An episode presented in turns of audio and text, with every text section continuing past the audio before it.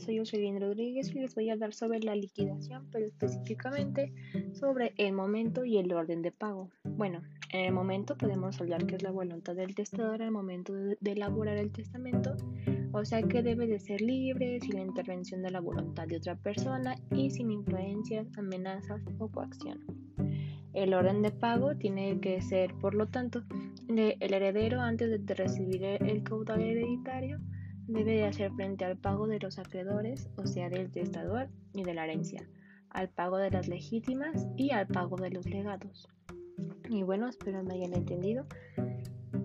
Y eso fue todo.